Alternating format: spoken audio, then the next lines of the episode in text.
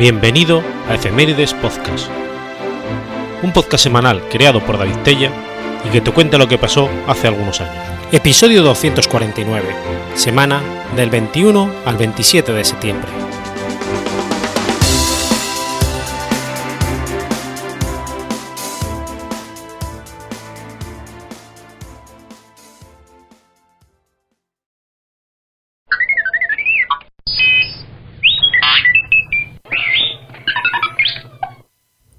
21 de septiembre de 1706, ocurre el combate de Albujón. El combate del Albujón fue un enfrentamiento militar ocurrido el 21 de septiembre del año 1706 entre las tropas borbónicas, dirigidas por el comandante Patricio Morán y el cabo José Hernández, y las austracistas, junto a sus aliados ingleses, en el contexto de la Guerra de Sucesión Española.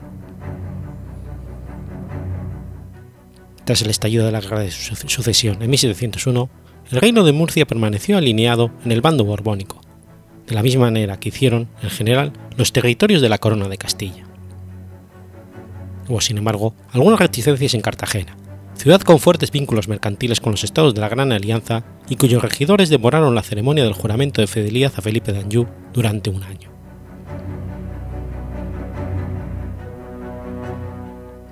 La posición felipista en la jurisdicción quedó reforzada con la llegada a Murcia de Luis Antonio de Beluga y Moncada, en mayo de 1705.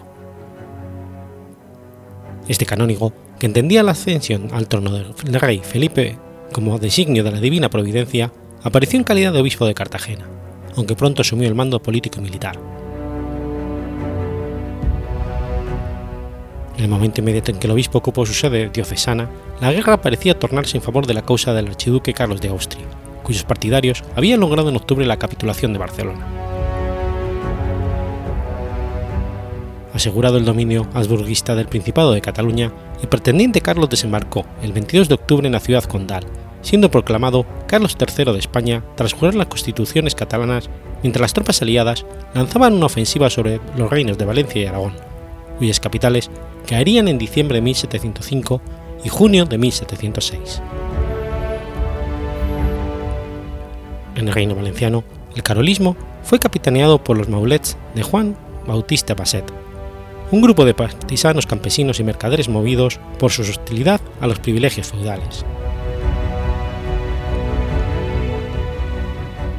Con el teatro de operaciones cada vez más cerca del reino murciano, el obispo Belúa comenzó a enviar expediciones de milicias al auxilio de diversas plazas alicantinas y desplegar una campaña de movilización social que cristalizó con la publicación del periódico La Gaceta de Murcia, al tiempo que perseguía a los agentes astracistas con la colaboración de la Inquisición. Entrada el año 1706, no parecía que fueran a mejorar las circunstancias para los borbónicos. Si en enero un contingente despachado por el prelado Beluga había logrado romper el asedio al que estaba sometida Alicante, en junio Elche pasaba a mano de los imperiales. La amenaza que para Murcia felipista suponía la ocupación de esta localidad no haría más que agravarse durante ese mismo mes, con los acontecimientos sucedidos entre el 22 y 24 de junio. Antes de aquellas fechas, se habían reunido en Cartagena dos naves cargadas con 40.000 pesos, municiones y alimentos destinados a la guarnición de la plaza fuerte norteafricana de Orán, sitiada por el bey Buchlahem de Muscar. El responsable de hacer la entrega era el conde de Santa Cruz de los Manueles, a la sazón cuatralbo de las galeras reales, quien estaba involucrado en una conspiración austrófila en la ciudad. Por ese motivo, al salir de puerto lideró un motín en el que anunció su lealtad a Carlos III y abandonó el rumbo a la barbería, para dejarse alcanzar por la Royal Navy inglesa al mando del vicealmirante John Lake. La mañana del 24 de junio se producía la entrada inglesa en Cartagena, y los regidores más afines a los sublevados se encargaban de negociar la capitulación. Una semana más tarde tenía lugar la primera entrada en Madrid del archiduque Carlos, donde se le coronó ante la patente animadversión de los castellanos. De nada habían servido las tentativas del rey Felipe V de ganarse la vacilante fidelidad de la ciudad, a la que había querido satisfacer cediéndole la antigua reivindicación de un corregimiento propio e independiente del murciano. Los partidarios de la Casa de Habsburgo se habían hecho con un estratégico puerto, resguardado de forma natural gracias a su situación en una bahía, que desde 1670 era la base naval permanente de las galeras españolas en el mar Mediterráneo. Por lo tanto, su captura había sido un objetivo primordial para la conquista del Reino de Murcia y la consolidación austracista en el Levante, dada su significación tanto comercial como militar. La rendición de Cartagena tuvo como consecuencia casi inmediata la defección en julio del marqués de Rafal, junto a la ciudad de Orihuela, así como el avance imperialista sobre Albacete, Almansa y Chinchilla de Monte Aragón, y como efecto más tardío, la caída de Orán en enero de 1708, a causa de la falta de provisiones. Ante esta alarmante coyuntura, en la que el reino murciano se convertía en escenario de la contienda, el rey Felipe nombró a Beluga capitán general y virrey de Murcia y Valencia el 11 de julio de 1706, con el cometido de hacer frente a esta amenaza. La ciudad de Murcia había quedado aislada desde el norte, el sur y el este, subsistiendo únicamente sus líneas de comunicación con Andalucía por el oeste. Los ostracistas enviaron el 18 de agosto una delegación con la que demandaban la rendición de la capital, que recibió una tangente negativa por parte de Beluga, resuelto a mantener la adhesión del reino de Felipe V a toda costa. En contrapartida, Madrid había regresado a manos felipistas, haciendo patente el fracaso del archiduque en su intento de atraerse a la población castellana. Entre mediados de agosto y los primeros días de septiembre se produjeron escaramuzas en los alrededores de Murcia, que presagiaban el asalto final. A la vez que lanzaban gracias sobre los pueblos de la cordillera sur, los carrolistas tomaban Beniel y Espinardo entre el 24 y 27 de agosto. El obispo de Luga partió hacia Lorca para ponerse a la cabeza de las tropas de refuerzo provenientes de Andalucía, mientras dejaba instrucciones precisas al brigadier Fernando de Arias y Ozores para que hiciera, se hiciese cargo de la defensa de la ciudad. El enfrentamiento decisivo tendría lugar el sábado 4 de septiembre en la llamada Batalla del Huerto de Bombas. Un regimiento anglo-holandés de unos 6.000 hombres con varios cañones se aproximó desde Orihuela a la parte septentrional de la Huerta Murciana, donde les esperaban los soldados borbónicos parapetados en las acequias y plantaciones. Siguiendo el plan ideado por el obispo, se abrieron las compuertas de las acequias, inundando la huerta e impidiendo las maniobras de la caballería enemigo. Aquello siguió una refriega con artillería en la casa conocida desde entonces como del Huerto de las Bombas, que provocó tantas bajas en las filas ostracistas que se vieron obligados a retirarse.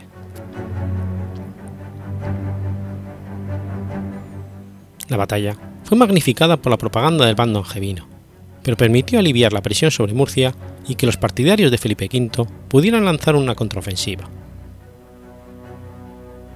El virrey Beluga reapareció con fuerzas de refresco y fijó como prioridad la reconquista de Cartagena, motivo por el cual implantó una cadena de puestos de vigilancia a lo largo de las localidades fronterizas con la comarca del Campo de Cartagena, a fin de cortar las comunicaciones terrestres del reducto cartagenero con los núcleos ostracistas valencianos. Entre estos núcleos se encontraba ahora Alicante, que había capitulado en septiembre tras haber vuelto a ser cercada en agosto.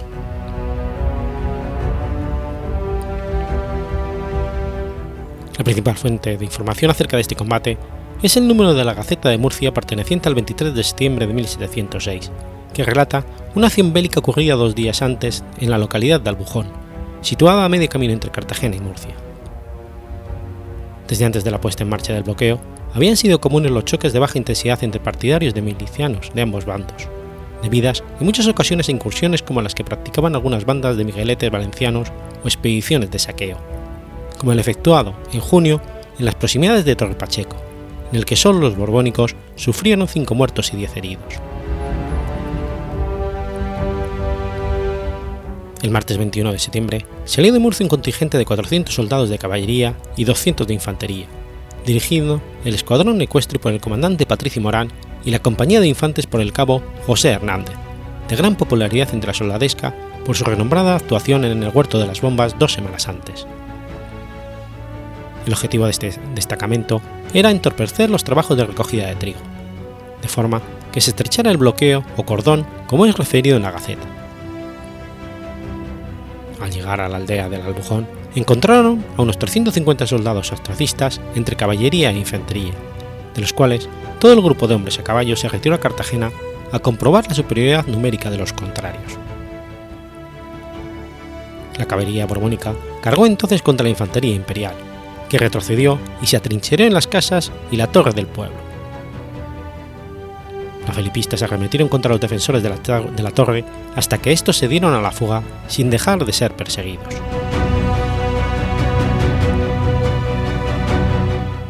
Partidarios del archiduque, entre los que se encontraban soldados regulares ingleses, perdieron toda la unidad de hombres a pie, entre muertos, capturados y huidos. Los prisioneros, cifrados por la Gaceta en al menos 54 personas, fueron llevados a Murcia junto a los bienes que se requisaron en el pueblo. Cinco carros de cereal y un gran número de cabezas de ganado. Los angevinos, por su parte, sufrieron menores bajas que sus adversarios, si bien entre ellas se encontraba la, del cabo Hernández. La consecuencia inmediata del combate fue el repliegue total de las tropas ostracistas hacia el interior de las murallas de Cartagena y el, y el comienzo del asedio de la plaza, si bien los choques extramuros continuaron hasta su rendición. El UGA recurrió al reclutamiento de levas en aquellos lugares del Reino de Murcia que no se habían visto afectados por la guerra, y sus filas incrementaron a finales de octubre con la llegada del veterano ejército francés del duque de Bray y el regimiento de dragones irlandeses del coronel Daniel O'Mahony.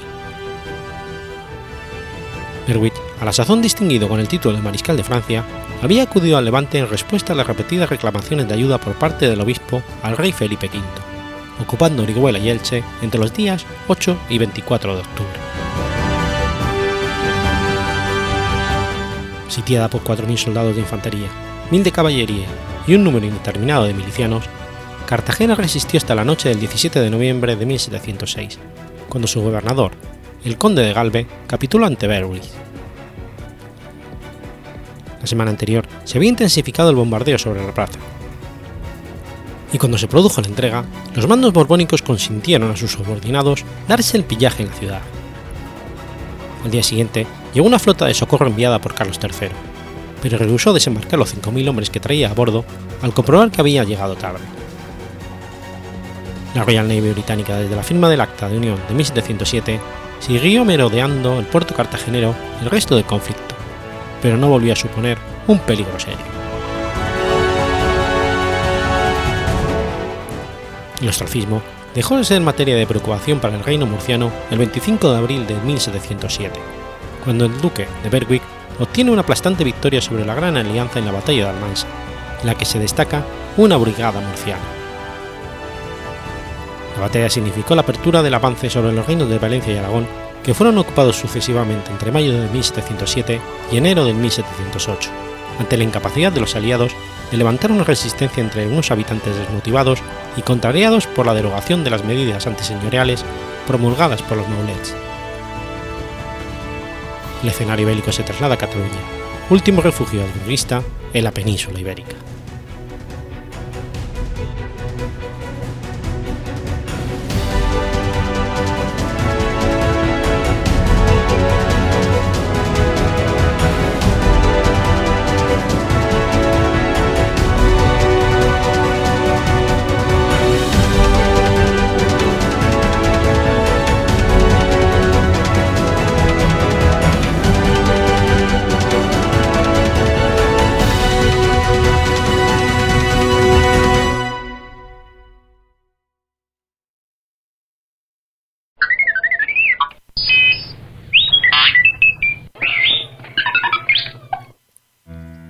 22 de septiembre de 2007. Muere Marcel Marceau. Marcel Marceau fue un mimo y actor francés. Comenzó su carrera como mimo en Alemania, actuando para las tropas francesas de ocupación después de la Segunda Guerra Mundial. Tras esta incursión en el arte dramático, decidió estudiar esta disciplina en el Teatro Sarah Bernard de París fue condecorado oficial de la Legión de Honor francesa.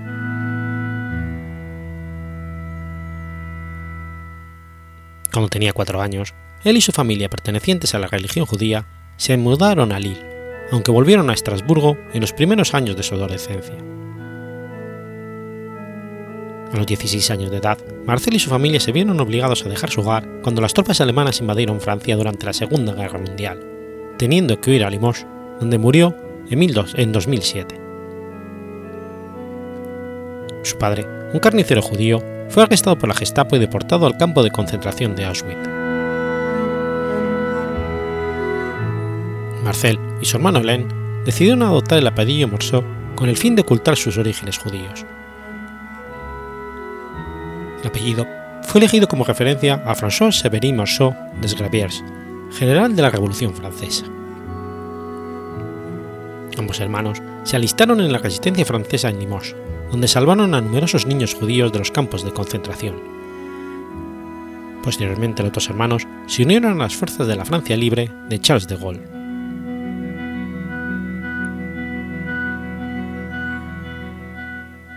Marceau se interesó en la actuación tras haber visto a Charles Chaplin.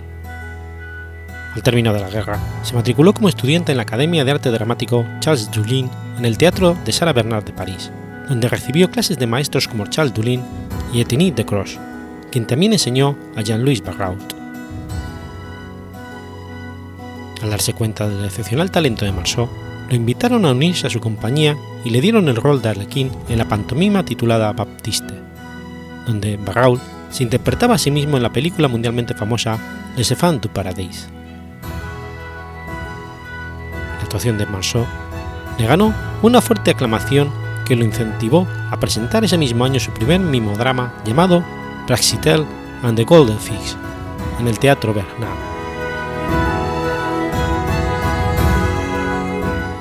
Marceau creó en 1947 a él con, él con un suéter a rayas y con un maltratado sombrero de copa decorado con una flor, que representaba la fragilidad de la vida, y que se convirtió en su alter ego, similar al vagabundo de Chaplin. Las desventuras de Viv con todo lo que le rodeaba, desde mariposas hasta leones, barcos y trenes, en pistas de baile de restaurante, no tenían límite. El estilo de la pantomima de Marceau no ha tenido par sus ejercicios silenciosos que incluyen las clásicas representaciones de la caja, caminando en contra del viento, el hacedor de máscaras en el parque y sátira de todo tipo, desde escultores, desde escultores a matadores, han sido descritas como geniales.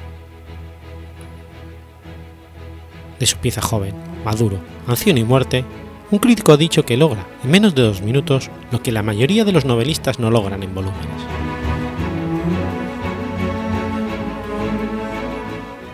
pasó por el cine con otro gag inolvidable, en La última locura de Mel Brooks, una película muda de 1976 con varios actores invitados.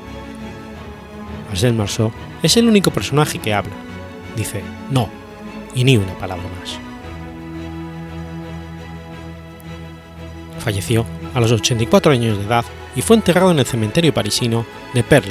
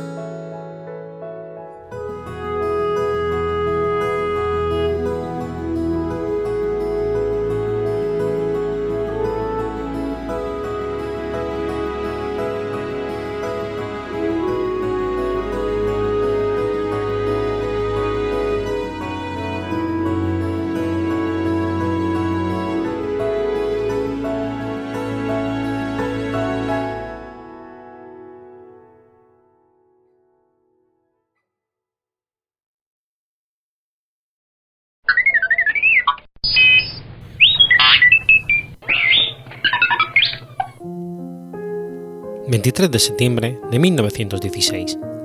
Nace Aldo Moro. Aldo Moro fue en dos ocasiones primer ministro de Italia, uno de los que más tiempo había permanecido en el cargo desde el final de la Segunda Guerra Mundial, durante un total de seis años. Fue uno de los más importantes líderes de la democracia cristiana italiana. Moro era considerado un intelectual y un paciente hábil y negociador, dotes que demostró en numerosas ocasiones para lidiar con conflictos internos en su partido. Fue secuestrado por militantes de las Brigadas Rojas y asesinado por Mario Moretti en 1978, aunque las circunstancias que rodean su muerte siguen sin estar esclarecidas a día de hoy.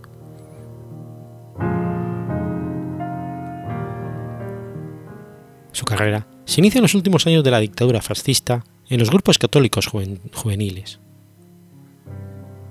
Tras la Segunda Guerra Mundial, Moro fue elegido diputado de la Asamblea Constituyente Italiana de 1946, ayudando a redactar la Constitución de la República Italiana. Como líder de la coalición parlamentaria, sirvió como primer ministro entre 1963 y 68 y de nuevo desde el 74 al 76. Principio de los 70, fue uno de los líderes políticos que se fijó en el proyecto eurocomunista de Enrico Berlinguer llamado Compromeso Histórico. Este líder comunista italiano proponía una conjunción solidaria entre comunistas y cristialdemócratas italianos para afrontar la situación de grave crisis económica, social y política que, que vivía Italia. Moro, entonces presidente de la democracia cristiana, ayudó a buscar una fórmula para llegar a un gobierno de concentración llamado por él de Solidaridad Nacional. 16 de marzo de 1978, miembros de la Brigada Rojas, encabezados por Mario Moretti, secuestraron a Moro en Villa Fani cuando iba de camino a una sesión del Congreso italiano en la que se iba a informar y votar una moción de confianza de esta Cámara sobre el nuevo gobierno encabezado por Giulio Andreotti, por primera vez con el apoyo del Partido Comunista Italiano. Era la primera vez que se ponía en práctica el llamado compromiso histórico. Secuestradores pretendían intercambiar a Moro por la liberación de varios compañeros encarcelados y el reconocimiento político de la organización. Durante su secuestro, se especuló con la posibilidad de que conociesen dónde se encontraba. Este lapso, que duró su cautiverio, Moro escribió bastantes cartas a los principales líderes de la democracia cristiana y al Papa Pablo VI. En estas cartas, Moro aboga porque el objeto fundamental del Estado debía ser salvar vidas humanas, razón por la cual el gobierno debería aceptar las demandas de las Brigadas Rojas. La mayoría de los líderes cristiano-demócratas argumentaron que estas cartas no mostraban más que la voluntad secuestrada de Moro, y rechazaron iniciar cualquier negociación a pesar de la petición de la familia. El Papa Pablo VI pidió a los terroristas que liberaran incondicionalmente a Moro, favorables a la negociación eran los socialistas y los radicales. Los demás partidos políticos estaban en contra, especialmente los comunistas y republicanos. Giovanni Spadolini intentó defender a Moro diciendo que esas cartas fueron impuestos por los secuestradores, pero resultó que nunca fue amenazado o torturado. Unos años después, el periodista y escritor Indro Monatelli criticó el comportamiento de Moro, diciendo que todos los hombres tienen derecho a tener miedo, pero que los políticos no tienen el derecho de mostrarlo públicamente. El cuerpo de este político italiano fue abandonado por los terroristas en el maletero de un coche en la Vía Caetani, un lugar entre las oficinas de la democracia cristiana y el Partido Comunista Italiano, como un reto cargado de simbolismo hacia la clase política y hacia la misma policía, que había mantenido a la nación entera y a Roma, en particular, bajo una estricta vigilancia.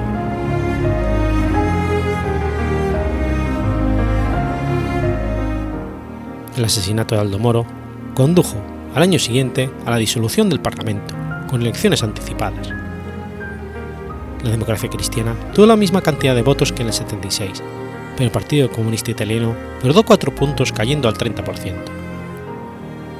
Con el nuevo gobierno fue abandonada la idea del acuerdo histórico y los comunistas volvieron a la oposición.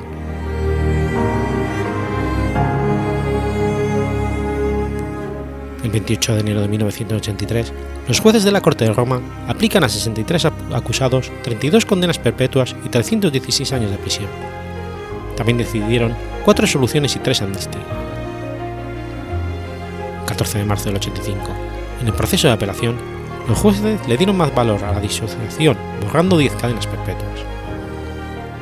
El Tribunal Supremo confirma la sentencia en la segunda instancia.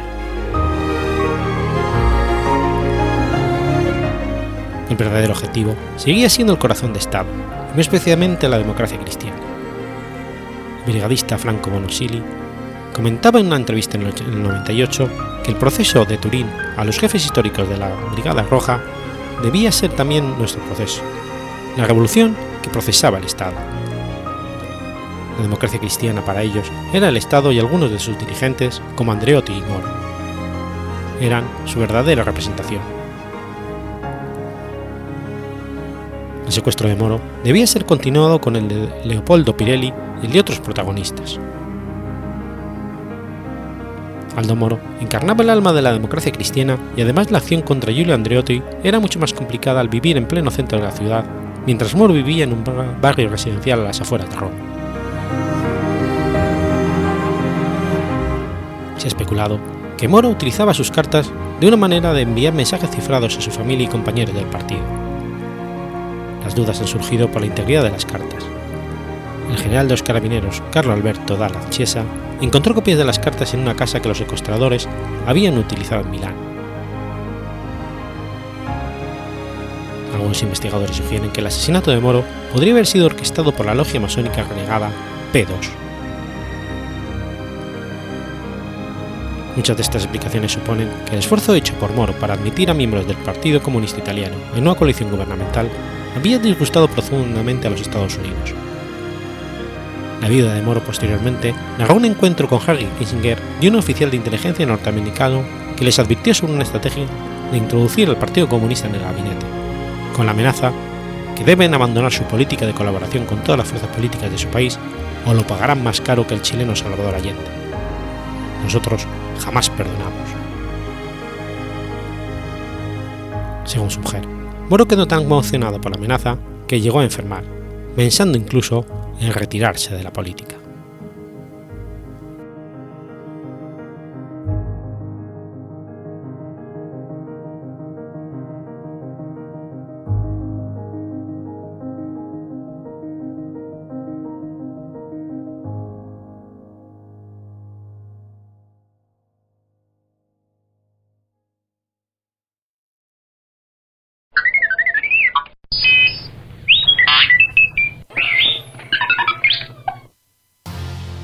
24 de septiembre del año 15. Nace Vitelio. Aulo Vitelio Germánico, nacido como Aulo Vitelio y más comúnmente conocido como Vitelio, fue emperador del Imperio Romano desde el 17 de abril del 69 hasta el 22 de diciembre del mismo año. Accedió al trono tras muerte de sus predecesores, Galba y Otón, ambas víctimas del año de los cuatro emperadores a su ascenso al trono, se convirtió en el primer emperador que añadió el cognomen honorífico de Germánico a su nombre, en vez del del César.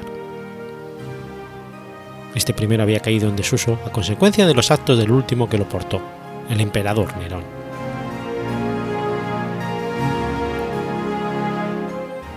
Sus pretensiones al trono se vieron mermadas en cuanto a las legiones estacionadas en las provincias orientales declararon emperador a su comandante Vespasiano el inevitable conflicto armado que estalló entre ambos emperadores finalizó con la aplastante derrota que sufrieron las fuerzas de Vitelio en la segunda batalla de Bedriacum. Cuando se vio sin posibilidad de vencer, trató de, abdicar en favor de su rival al trono. No obstante, las tropas de Vespasiano lo asesinaron el 22 de diciembre de ese año en la capital.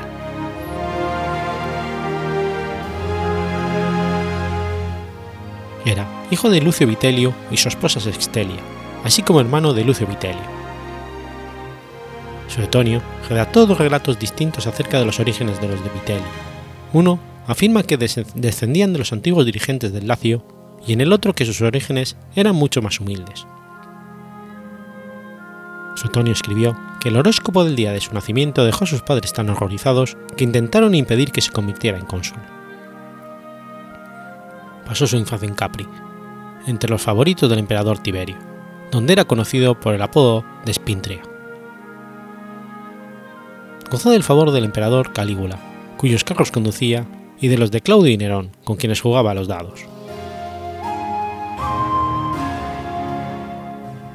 Gracias al afecto que despertó en los tres emperadores, fue nombrado sacerdote. Nombrado cónsul en el 48, obtuvo el gobierno preconsular de la provincia de África, en la cual dio prueba de un enorme desinterés. Luego, sirvió como legatus a las órdenes de su hermano, quien le sucedió en el puesto. Tras expirar su tiempo en el cargo, fue designado para desempeñar diversos cargos administrativos, labrándose una buena reputación en Roma.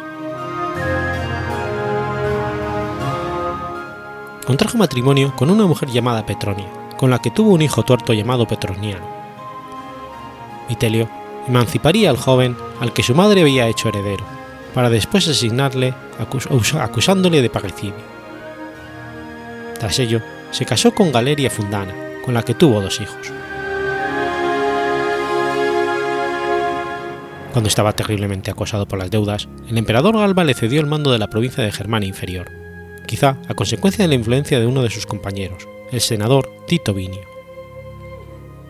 Allí se ganó, pronto, se ganó pronto el afecto de sus soldados gracias a su flexible disciplina y su carácter cercano.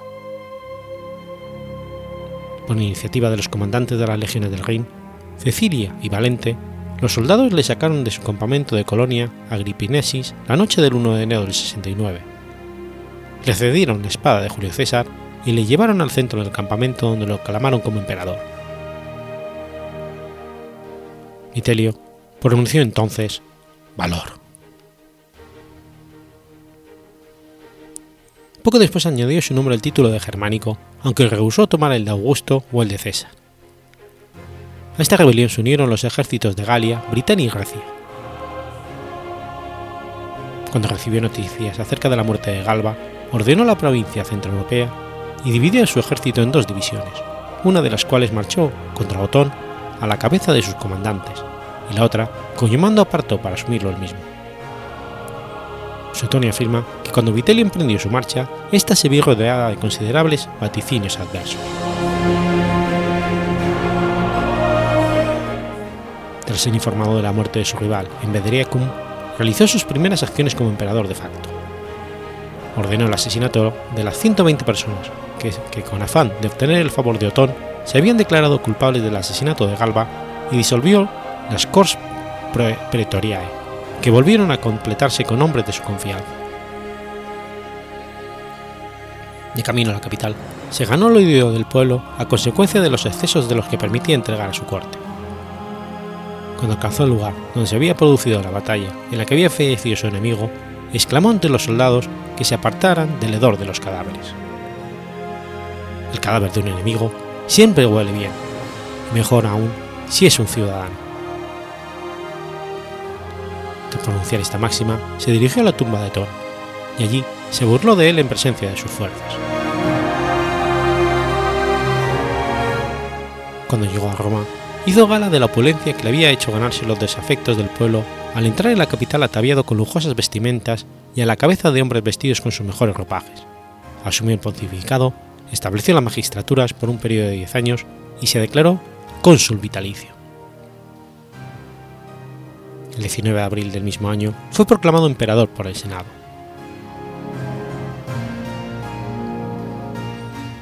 Al igual que le sucediera a Galba, Vitelio estaba totalmente dominado por su corte y en especial por su liberto asiático, al que llegó a manumitir para concederle el gobierno de una provincia.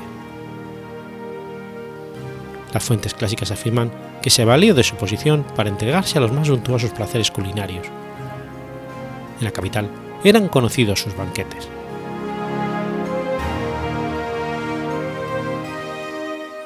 Suetonio afirma que de Vita Quaesarum que el emperador era un ser cruel al que le gustaba ordenar asesinatos sin contemplarlos.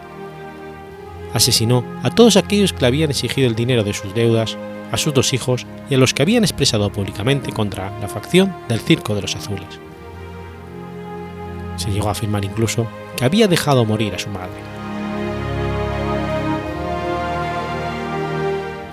A pesar de ello, los historiadores Tácito y Dion Casio rechazan ciertas aseveraciones de Suetecio acerca de la administración de Vitelio, a la que consideran aceptable.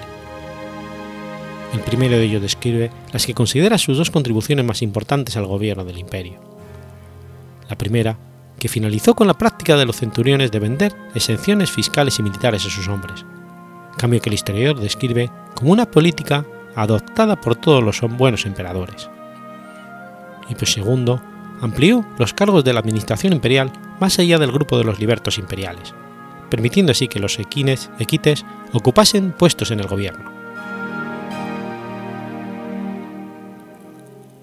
El 1 de octubre del 69 elaboró una ley por la que se expulsaba de Roma e Italia a todos los astrólogos. Algunos de ellos declararon tras la firma del decreto: Salud a todos. Por orden de los caldeos, se prohíbe a Vitelio Germánico estar en ninguna parte del mundo para las calendas del mismo mes. En respuesta, el emperador asesinó a todo el astrólogo que cayera en sus manos.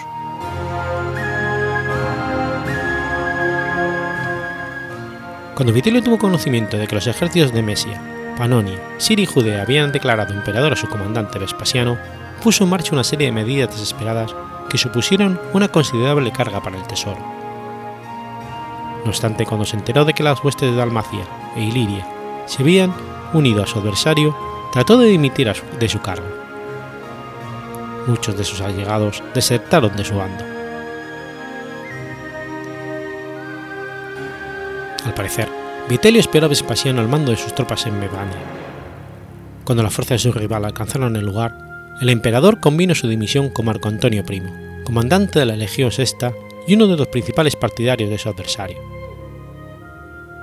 A pesar de ello, los pretorianos le obligaron a violar el acuerdo y le hicieron volver a palacio. Suetón y Tácito afirman que cuando las tropas de Vespasiano entraron en la capital, Vitelio se se escondió en el hogar de un portero cuando sus enemigos lo encontraron, y a pesar de sus súplicas, lo trasladaron al foro, donde el pueblo en pleno y los soldados de Vespasiano lo asesinaron. Tras la masacre, se arrojó su cuerpo al Tíber y su cabeza fue paseada por las calles de la capital. Su hijo y su hermano también fueron asesinados. Se nombró Césares a Domiciano y a Tito, los hijos de Vespasiano el emperador llegaría a Roma a finales del 70.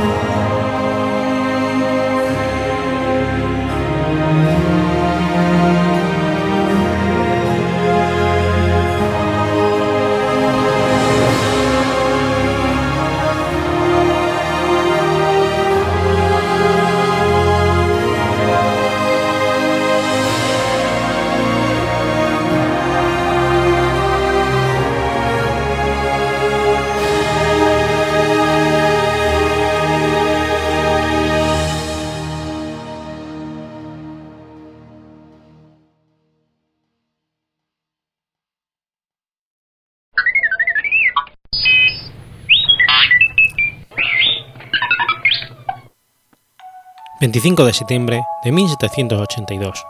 Nace Charles Maturin. Charles Robert Maturin, también conocido como C.R. Maturin, fue un predicador protestante anglo-irlandés dramaturgo y escritor de novela gótica.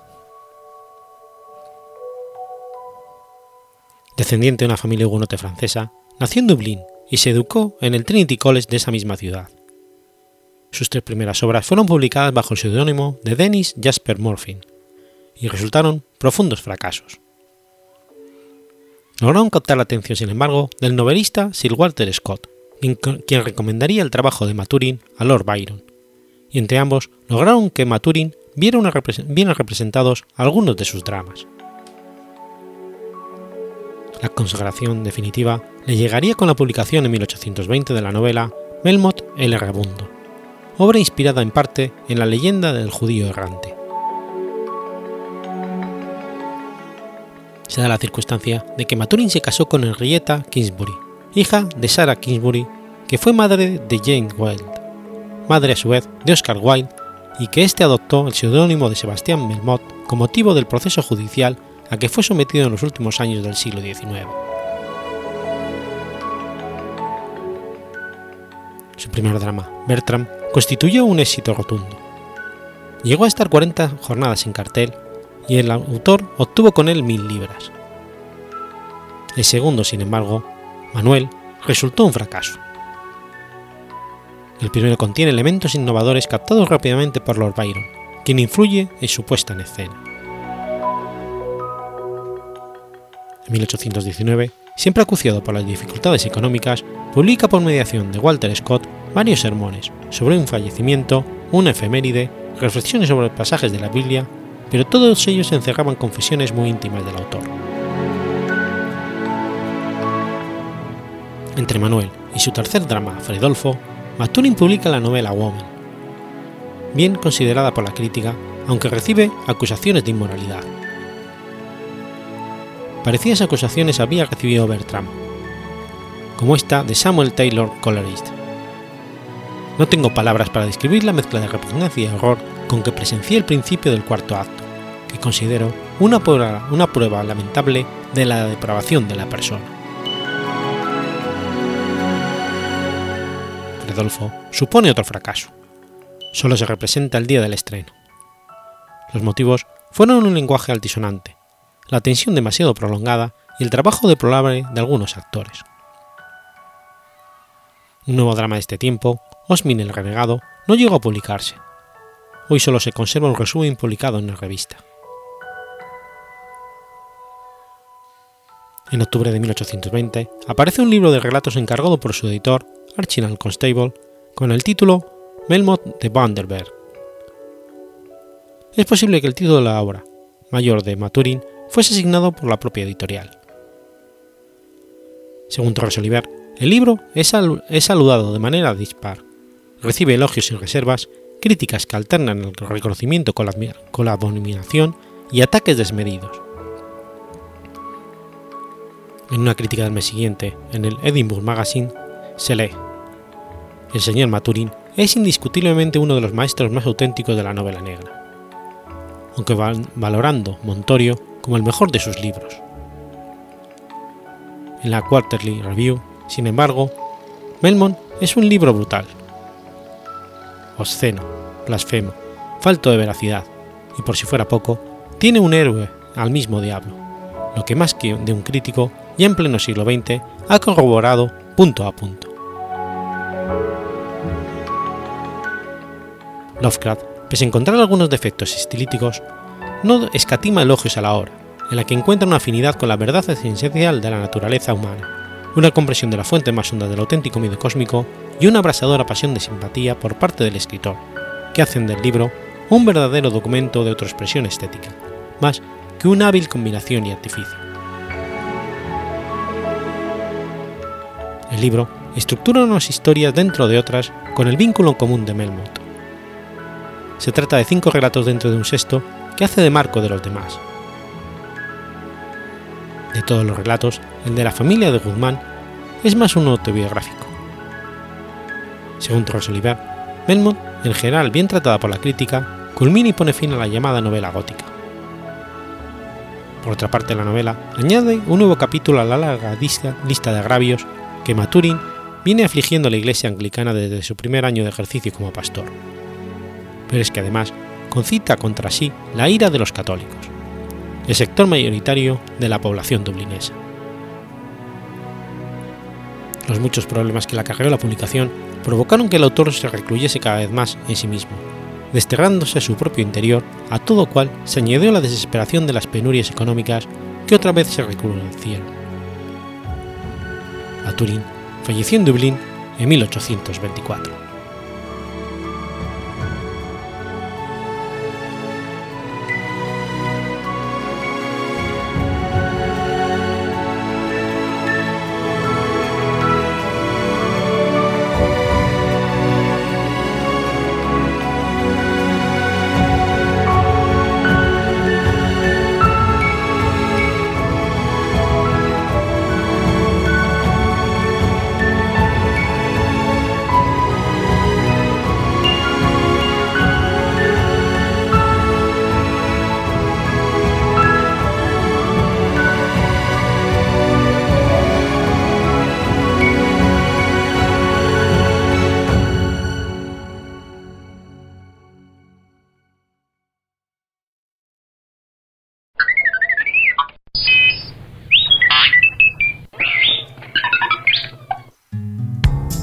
27 de septiembre de 1936.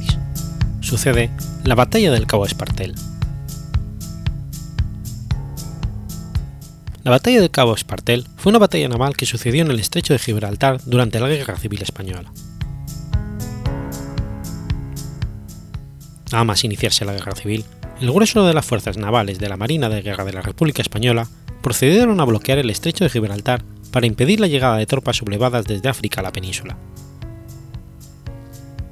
La ineficacia de la flotilla de cinco submarinos enviada en agosto y principios de septiembre del 36 al mar Cantábrico para acabar con el dominio que tenía en este mar la pequeña flota del bando sublevado, decidió el gobierno a ordenar que el 21 de septiembre el grueso de la flota republicana de superficie se dirigiera al norte con el objetivo de auxiliar a las fuerzas gubernamentales tras los desastres sufridos por sus tropas en Irún, Fuenterrabía y San Sebastián, tomadas por los sublevados en la campaña de Guipúzcoa y para poner fin al fuerte bloqueo que los pocos buques sublevados imponían a la costa norte, que dejaban sin un adecuado aprovisionamiento a las plazas de Bilbao, Gijón y Santander.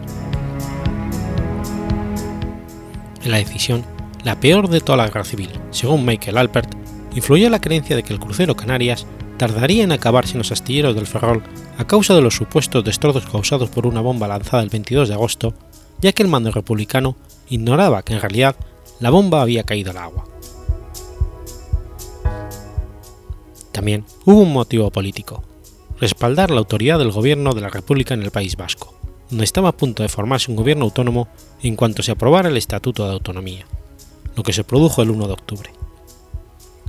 Asimismo, contó un exceso de confianza de que con los cinco destructores que se dejaban en la zona del estrecho de Gibraltar serían suficientes para mantener el bloqueo del estrecho.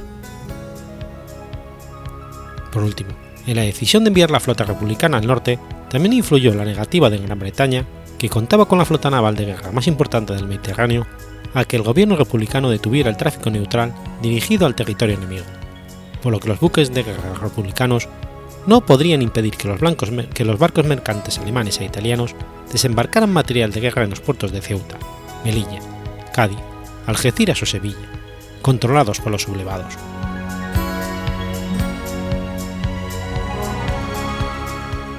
Formaban escuadra gubernamental el acorazado Jaime I, los cruceros Libertad y Cervantes, y los destructores Almirante Valdés, Almirante Antequera, Almirante Miranda, Alcedo, José Luis Díez, Lepanto, La Zaga y tres submarinos clase C.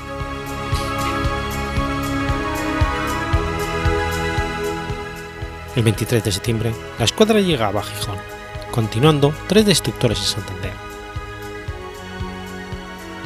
El objetivo de paralizar o retrasar las operaciones en tierra de los sublevados se consiguió.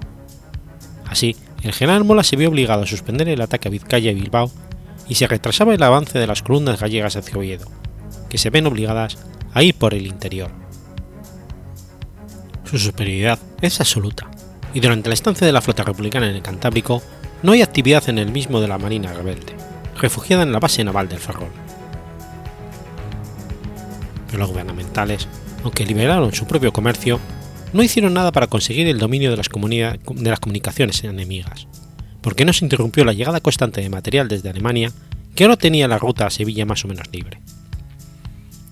Tampoco se aprovechó el dominio temporal de la zona para desembarcar tropas en diferentes sectores de la costa norte. Sin embargo, la mayor consecuencia de la carencia de claras decisiones fue una incursión en el estrecho de Gibraltar del Canarias y el almirante Cervera. El mando gubernamental estaba en la creencia de que el crucero pesado Canarias había sido tocado por una bomba de aviación que retrasaría largo tiempo su entrada en servicio. Pero lo cierto fue que el Canarias se hizo a la mar, inconcluso, en compañía del almirante Cervera, el 20 de septiembre. El Canarias estaba al mando del capitán de navío Francisco Bastarreche y el almirante Cervera por el capitán de fragata Salvador Moreno Fernández, hermano del jefe de la flota nacional el capitán de navío habilitado como contraalmirante Francisco Moreno Fernández. El crucero Canarias era muy superior a los cruceros gubernamentales más modernos, el Miguel de Cervantes y el Libertad, tanto en alcance y capacidad de fuego de su artillería. Los cañones de 203 milímetros tenían un alcance de 20 kilómetros y lanzaban proyectiles de 120 kilos frente a los 18.000 metros del 152 y los proyectiles de 50 kilos de republicanos. Como en autonomía, cargaba 2.800 toneladas de combustible frente a las 1.680 de los republicanos, y en envergadura, desplazaba 10.000 toneladas con 90.000 caballos frente a las 7.975 toneladas y 80.000 caballos de los republicanos. Los dos cruceros llegaron al estrecho en la madrugada del 29 de septiembre del 36. A las cinco y media, el Canarias avistó al destructor republicano Almirante Ferrandiz y estrenó su artillería impactándole desde 16.000 metros con la segunda andanada y a 20.000 con la tercera. El destructor recibió un total de 6 impactos de 203 milímetros que dejaron el buque inmovilizado y en llamas, sin haber podido realizar ningún disparo de respuesta. El destructor almirante Ferrandiz se huyó a 17 millas al sur de la punta de Calaburras con casi toda su dotación compuesta por 160 personas. Por su parte, el almirante Cervera localizó otro destructor republicano, el Gravina, sobre el que tras 300 disparos de su artillería principal logró dos impactos y tuvo que buscar refugio en el puerto de Casablanca. Mientras el almirante Cervera perseguía al Gravina, el Canarias cesó el fuego para recoger a 31 náufragos y concedió autorización a un mercante francés que estaba próximo para recoger a otros 25 más, incluido el joven comandante del almirante Ferrandiz, el alférez de navío don Luis Barbastro. Ese mismo día, ambos cruceros empezaron a dar escolta a los primeros transportes de soldados de Tezut a la península. En los primeros días pudieron pasar a la península entre 6.000 y 8.000 hombres con su material, y en adelante el paso de tropas no encontró oposición.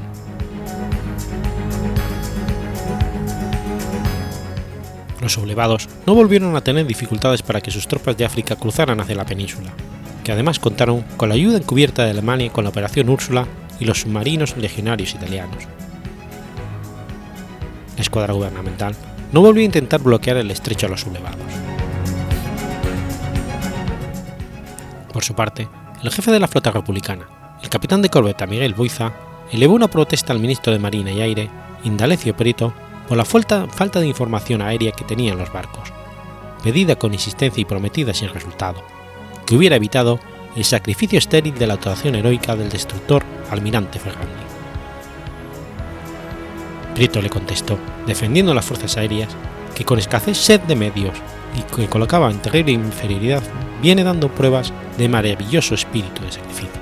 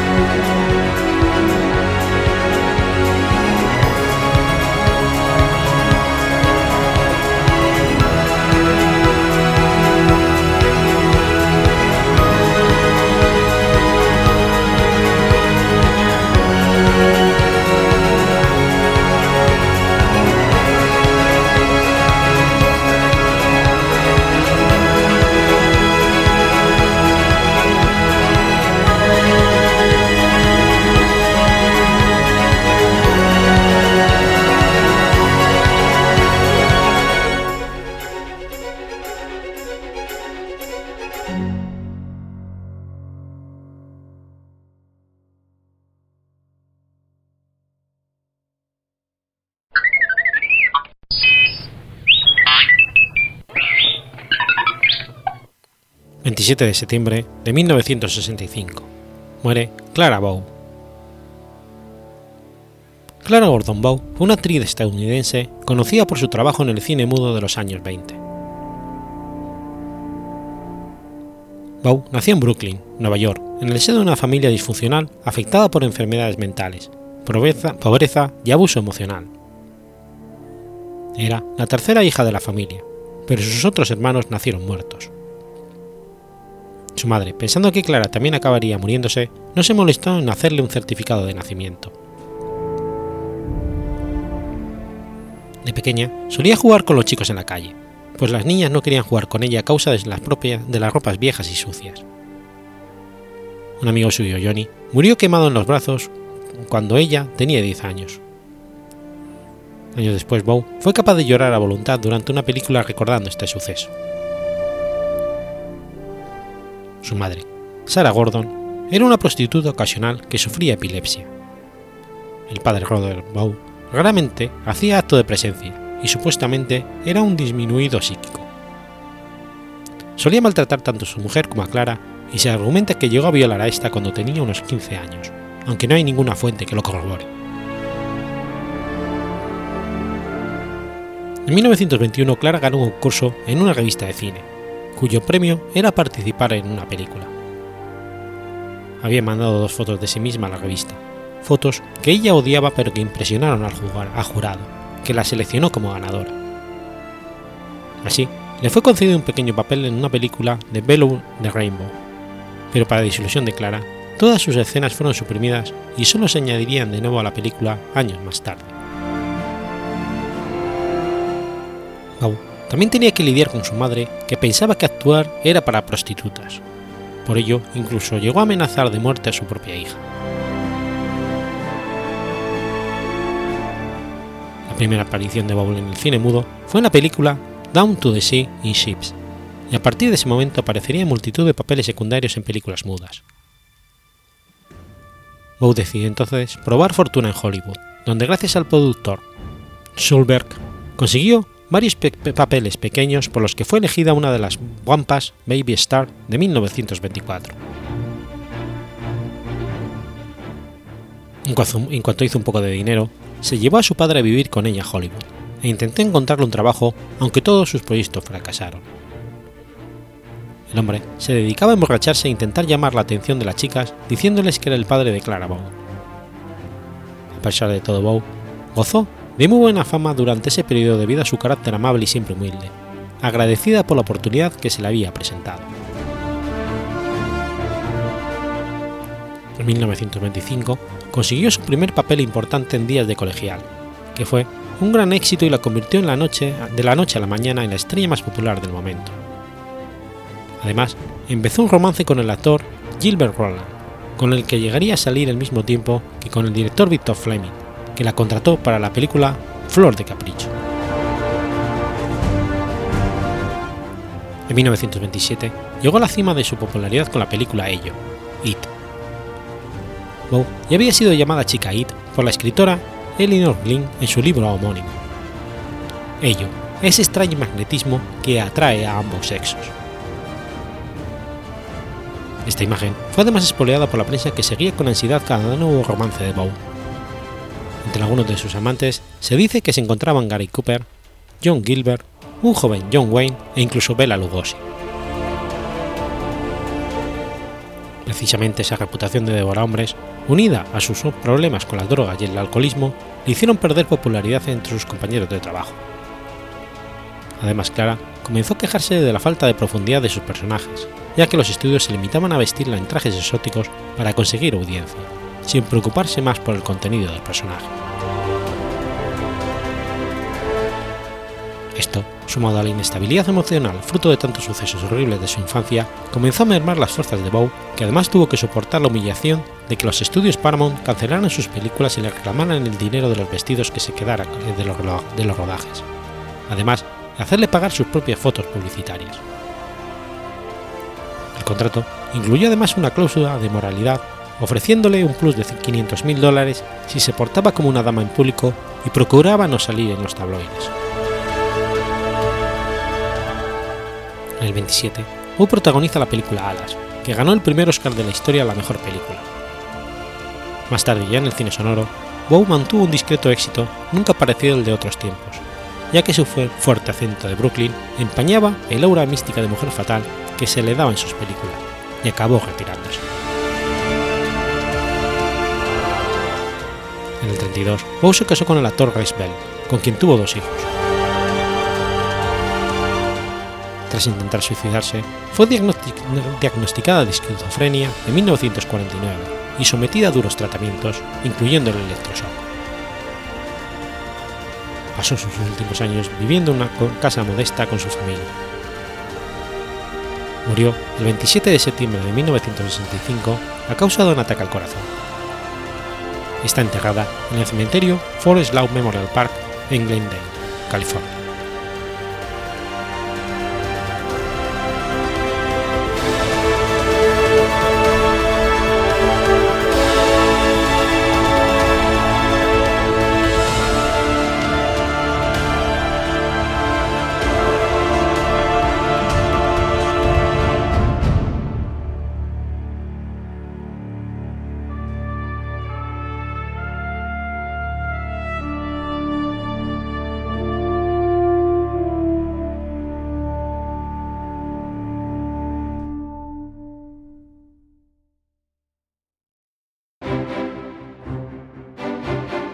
Has escuchado Efemérides Podcast. Si quieres ponerte en contacto conmigo, puedes hacerlo por Twitter a la cuenta arroba efemeridespod o mi cuenta personal, arroba telladavid, o por correo electrónico a la dirección efemeridespod.gmail.com. También puedes visitar la página web efemeridespodcast.es. Y recuerda que puedes suscribirte por iTunes y por iBox, y tienes un episodio nuevo cada lunes.